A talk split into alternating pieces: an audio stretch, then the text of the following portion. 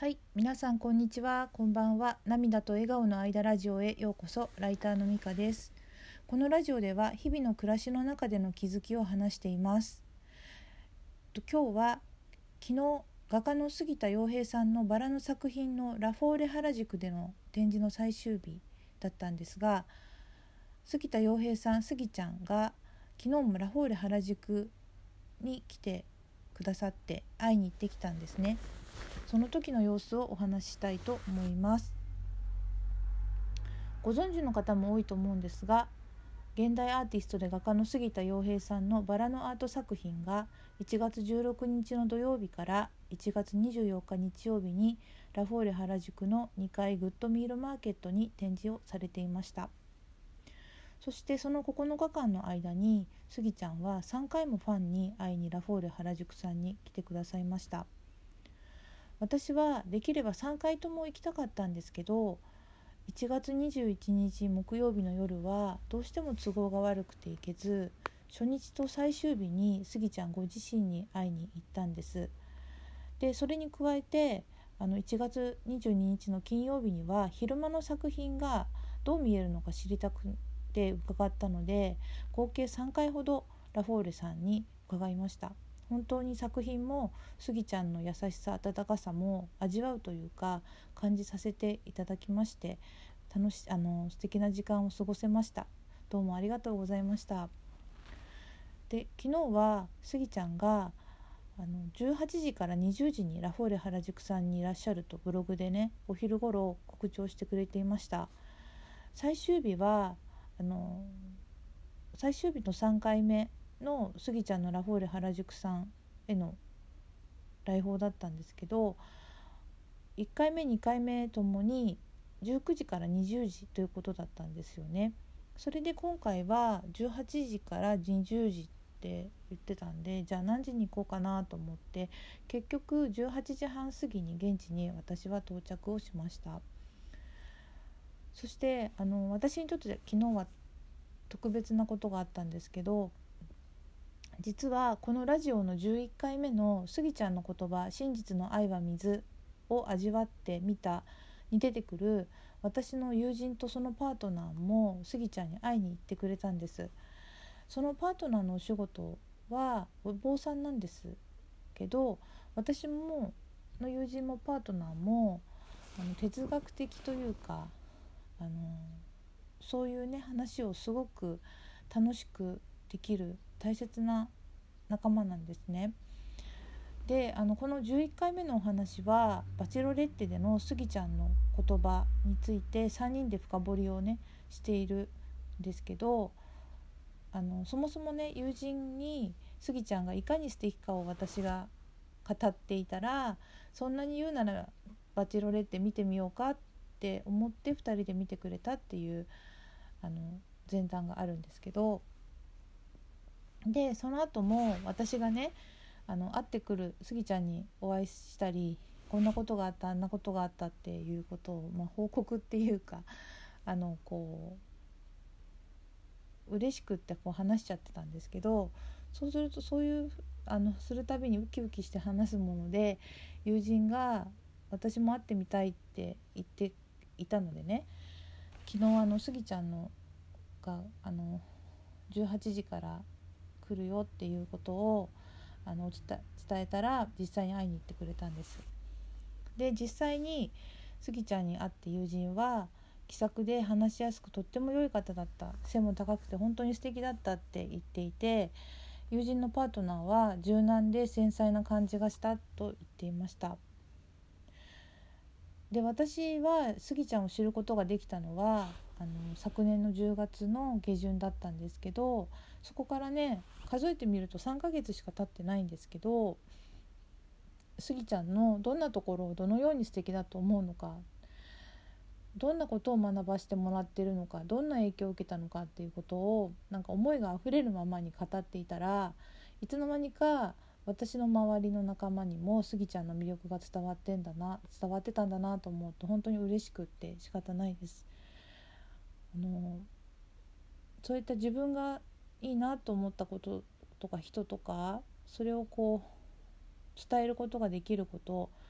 でそれを聞いた人が素敵だなって思ってくれたそれが伝わったことがとても嬉しいです。あのねスギちゃんがご自身がいてくれたことがなければそれが始まらなかったんでスギちゃんご本人とそして私の話をね本当に丁寧に聞いてくれた仲間たちにも心から感謝しています。ありがとうございます。であのすいません。昨日のイベントの話にね話は戻るんですけどあの19時前にあの一旦ねファンの列が誰もいなくなった時があったんですね。でそうしたらあの少しの時間スギちゃんとなんかフリートークっていうかなんかお話ししていいですよみたいな時間が持たれたんですね。であの多分それが時間にして5分あったかなかったかだと思うんですけどラフォーレ原宿さんとスギちゃんのご配慮だったと思うんですけどでそこにいたのはなんかスギちゃんと1人ずつねもう写真を撮ってもらったりプレゼントを渡したりと一旦スギちゃんとお話をしたんだけども名残惜しくって残っていたファンもちろん私も含めてですが10人から15人ぐらい多分いたと思うんです。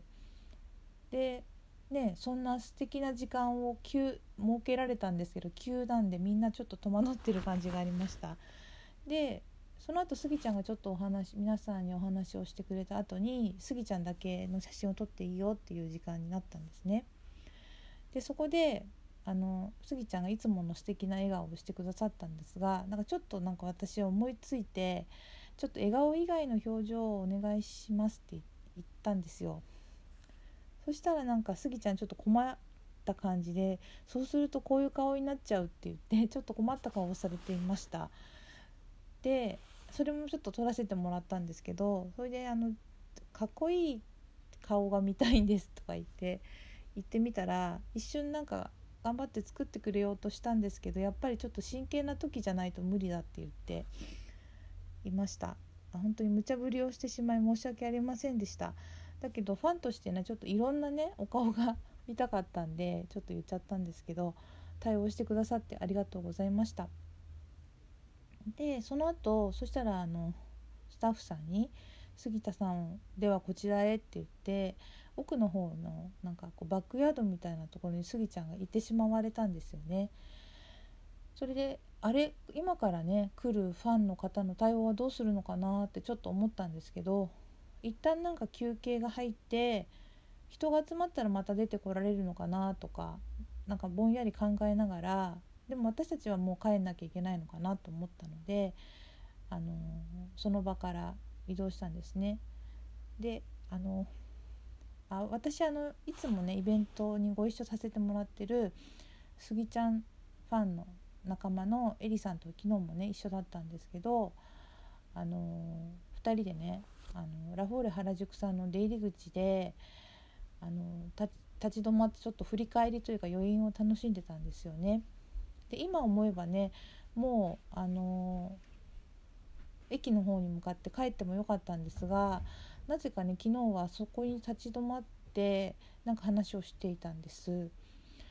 であの、まあ、反省会っていうかなんか具体的になんかこう自分はこうもうこうやってこれでよかったとかもうちょっとこうすればよかったみたいななんか言ってたんですけどで私自身はあの大方良かったんだけどなんかお話しして写真は撮ってもらったんですけどサインをねいただきそびれちゃったんでちょっとそれがここの残りだったんですよね。そしたらねなんとスギちゃんがそこに現れたんです。本当に奇跡かと思いました。なんかえーって思ってねなんかあのびっくりしてたんですけどあの20時までね作品の前にいられると思ったら19時までだったみたいで撤収になっちゃったのみたいな感じなことをスギちゃんが言われてたんです。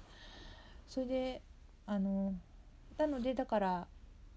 19時以降にあの来た人のためにそこであの待機しようって思って現れてくれたようだったんですけどで私あのちょっとダメ元ですいませんさっきサインいただきそびれちゃったんだけどいただけますかってお願いしてみたらいいですよって言って快く承諾してくださり本当に幸運でしたありがとうございましたその後少しだけお話をさせていただいたんですが他のファンの、ね、方もお話しするのを待っていらっしゃったので、あのー、じゃあ失礼しますという感じであのそこから帰ったというわけです。あそうだその前にすごいレアな状況だったんですいませんあの今スギちゃんだけの写真撮らせてもらっていいですかって聞いて撮らせてもらったらすごく素敵な笑顔で対応してくださいました。あんまりあのイベントにね伺ってあるとついね自分とスギちゃんのお写真をね撮っていただくまあ、それが本当にありがたいことなんですけどそれにこう夢中になってスギちゃん一人の写真をなんか撮り忘れちゃうんですけどあのなんか今回は撮らせていただいたのでとてもね貴重なのであのスギちゃんご本人にもご了解いただいたのでツイッターでね3枚ほど昨日のスギちゃんの撮った写真をシェアさせていただいてるんですね。なのであの記念にこのラジオの概要欄にそのリンク貼っておきますのでもしよかったら見てみてください。で本当にスギちゃんにお会いできたことから始まりあの昨日はねあの友人とパートナーがスギちゃんに会いに行ってくれたこともそうだしラフォーレ原宿さんの前で思いがけずスギちゃんにまた再会できてサインをもらえたことなど本当にいろいろね想像以上に素敵なことがあって昨晩はなかなか眠れませんでした。けれどもいいエネルギーをね充電できたので今週も頑張れそうです。今週末はねスギちゃんの作品のオークションがあってインスタライブもあるとブログに書いてあったと思うんですよね。とても楽しみです。本当にいつも元気をくださりスギちゃんありがとうございます。はいということで今日のラジオはこれで終わります。最後まで聞いてくださってありがとうございました。ではまたさようなら。